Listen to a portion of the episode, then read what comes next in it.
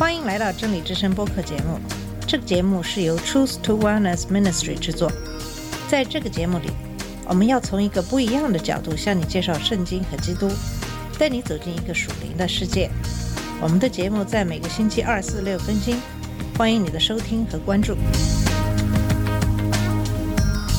all the colors of the rainbow. 你好，我是马军。上期节目开始给大家讲述，在早期中世纪接管罗马宗教事务的教宗格雷高利。格雷高利并不喜欢教宗职位，可是他有非凡的政治训练和执政能力。他体弱多病，这也给他管理当时的宗教事务带来了更大的挑战。今天我们来继续给大家讲他的事迹。在格雷高利时代，罗马教会控制了罗马周围广大的土地，其地分布于意大利的脚趾和脚后跟以及西西里岛上，我们称之为圣彼得的教产。如果将这些不动产加在一起，约有一千八百平方英里，教会就成为意大利最富足的地主。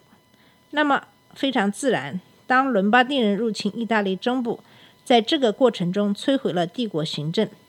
教产的官员们像帝国官员们曾经做的那样参与进来，养护人口并收缴土地税。这种税收和福利体系的首脑就是格雷高利。进而，当伦巴第人的进攻日益逼近罗马的时候，格雷高利负担起保卫意大利中部的任务。他指派一位军事长官，并安排和两位伦巴第领袖和谈。结果，在公元595年之后，在伦巴第人政治中，教宗比任何一位帝国代表都重要。在随后的数世纪里，参与意大利的政治生活成为教宗职位中一个有益的因素。在格雷高利之后，教宗不再仅仅是一位基督教领袖，他在欧洲政治中还是一位政治人物，神的执政官。格雷高利有魄力的领导，扩大了教宗职位的权威。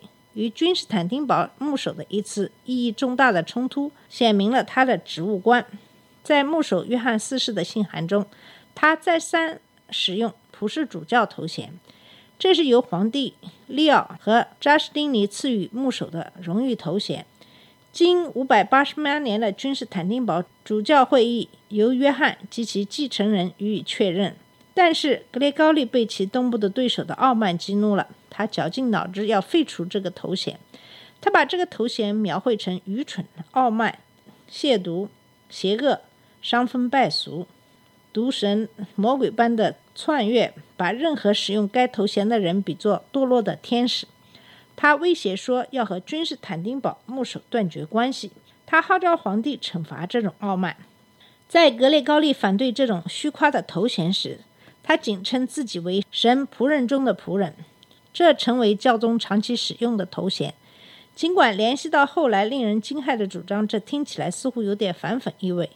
当一位教士写信说格雷高利自己是一位普世教宗的时候，他严斥这个头衔，说：“我已经说过，你不应该写这一类的东西给我或其他任何人。离开这类让傲慢膨胀、让仁慈受伤的话。”另一方面，格雷高利抗议这类虚名的时候，只要他有机会和权利，他就拥有并行使对整个基督教会的监督权。因此，毫不奇怪，格雷高利的继承人毫无顾忌地使用更加傲慢的头衔。格雷高利曾庄严地抗议使用这种傲慢的头衔，警告说：“神阻挡骄傲的人，赐恩给谦卑的人。”对于格雷高利，骄傲是一只邪恶的猎犬，无情地追赶着他。他常常谈到他，为之困扰。他在所有的情绪中都看到骄傲。在其名为《摩拉维亚的约伯记》评注中，他从不同的角度考察骄傲。骄傲，我们称之为邪恶的根，远远不满足于根除美德，高举自己反对灵魂中的一切成员，作为一种普遍致死的疾病，腐化整个身体。很明显，格雷高利自己遭受这种疾病之苦。他拥有狂热的激情，不断地将急箭发送至整个基督教王国。他的决心一刻没有停歇。所有这一切似乎都从他对自己骄傲的认知、他面对邪恶并克服邪恶的渴望中喷涌出来。这种终身的斗争与他对隐修之的献身完美的结合起来。尹修志和格列高利一起首次上升到教宗宝座，他继续坚持严格简单的隐修生活，其周围都是修士，他让他们成为主教和使节。他在一次罗马公会议上确定圣本尼迪克的会规，确保女修道院拥有自由和财产。通过他的榜样和影响，他给隐修生活带来了贡献最大。曾经流传了一个故事。可能真假参半。据说格列高利在担任教宗职位之前，碰到三位年幼的英格兰男孩在罗马市场上被出售，格列高利马上被他们吸引。可悲啊，可悲啊！他呼喊。如此明亮的脸庞，竟成为内心黑暗者的奴隶。他们的外表多么美丽啊！可是他们的心灵有病，缺乏神的恩典。他问奴隶主：“这些奴隶来自什么民族？”他们是安格鲁人。这个人回答：“是的，的确。”格列高利继续说：“他们有天使般的面孔，他们应当成为天国中天使的合伙继承人。他们来自哪个具体地区呢？”“来自德伊勒。”奴隶主说。他提到的是诺森伯兰郡的古民，来自德伊勒。那么，的确，他们应当获得拯救，避开神的愤怒，得到基督的怜悯。他们的国王是谁？艾拉。那么格雷高利说：“哈利路亚必须在艾拉这个地区颂唱了。”格雷高利设法亲自作为一名修道院的修士前往英格兰，但是受到神和教宗的阻拦。但一旦他自己登上了教宗宝座，他派遣本迪尼克会的奥古斯丁和四十名修士重新在英格兰土地上传播福音。这次传教在肯特获得成功。正如我们已经看到，这为安格鲁美利坚基督教和早期教会提供了直接的联系。格里高利不仅仅热切地在遥远偏僻的地方推动信仰，而且严肃地担负起正统捍卫者的呼召。他信仰上的教师是安布罗斯、奥古斯丁、哲罗姆，但他缺乏他们的知性能力。他没有贡献出新思想，在神学上也未创造出新纪元。但是他阐述了他那个时代的共同信仰，并将之传递给中世纪的大公教会。这种信仰并不仅仅包括大公会议官方声明和教父教义，而且包括粗鲁迷信的无知百姓，甚至时常是异教的思想。他将其权威的影响力提供给这些材料，其结果是他们成为西方教会神学家和主教以及修士和平信徒们信仰中的一个不可分割的部分。没有格雷高利的指导，领会中世纪思想就是不可能的。在格雷高利的人论中，他强调亚当的堕落影响了其所有的后代，削弱但没有摧毁他们的自由意志。因此，一旦人因为恩典而受感动，他就会和恩典合作，凭借善功，即神圣恩典和人类意志的结合，而为自己赢得美德。在洗礼中，就人这方面来说，在没有任何美德的情况下，神白白的赐予人宽恕的恩典；但是在洗礼之后，人因为所犯的罪，必须通过苦行来赎罪。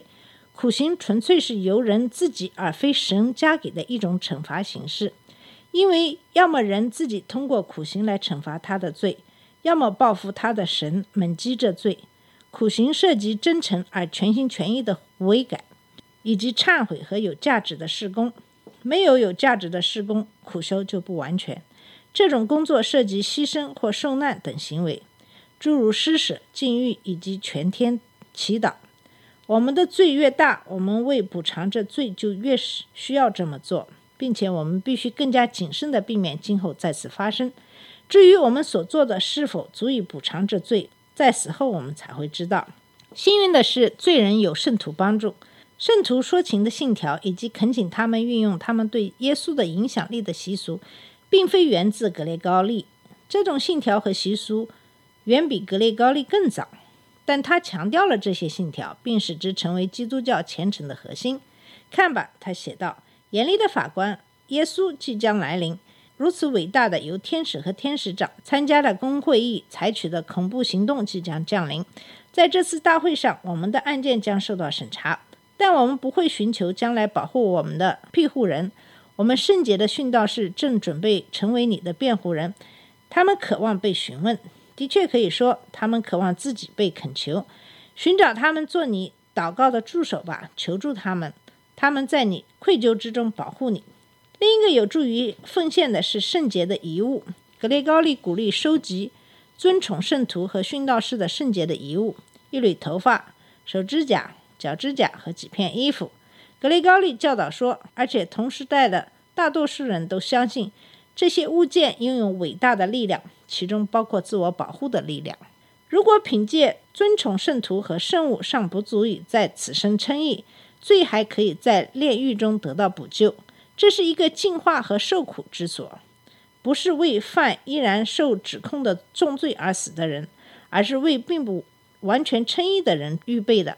在死亡的时候，纯全圣洁者马上升入天堂，邪恶者则下地狱。而居于两者之间的人还有小罪，必须为此行补赎，要在炼狱中度过一段时间。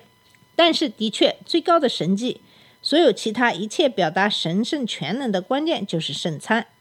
根据格列高利的看法，圣餐是和基督的契合，他的圣体和圣血真实临在于饼与酒之中。我们以之为食，我们属灵的生命就会得到滋养和坚固。但是圣餐的神奇力量在于其献祭特征，它由祭司提供给罪人，不像基督，他十字架受死是为了一切罪人，而仅仅是为了领受圣餐者的罪，或者说为了献给有特殊需要的罪人。为此，他取代了一定量的痛苦，具有补赎一样的效果。否则，他们因为犯罪就要经受这样的痛苦。圣餐既有益于死者，也有益于活着，也就是说，有益于在炼狱中而非地狱中的死者。如果圣餐提供给炼狱中所有的人，那么他将加速每个人获得释放的时间。在格雷高利的对话这本书中，可以找到他信仰神圣物质具有全能的更好的例子。这个事件长了一点，但它可以作为揭示中世纪前进的一幅图画。格雷高利在谈到他的一位修士亡故之后，这位修士曾被发现犯有储藏钱财罪，并受到严厉惩罚。写道：“三十天之后，我开始强烈的同情亡故的贾斯特斯。当我怀着深深的焦虑考虑他正在遭受的处罚时，我想出一种解除他痛苦的办法。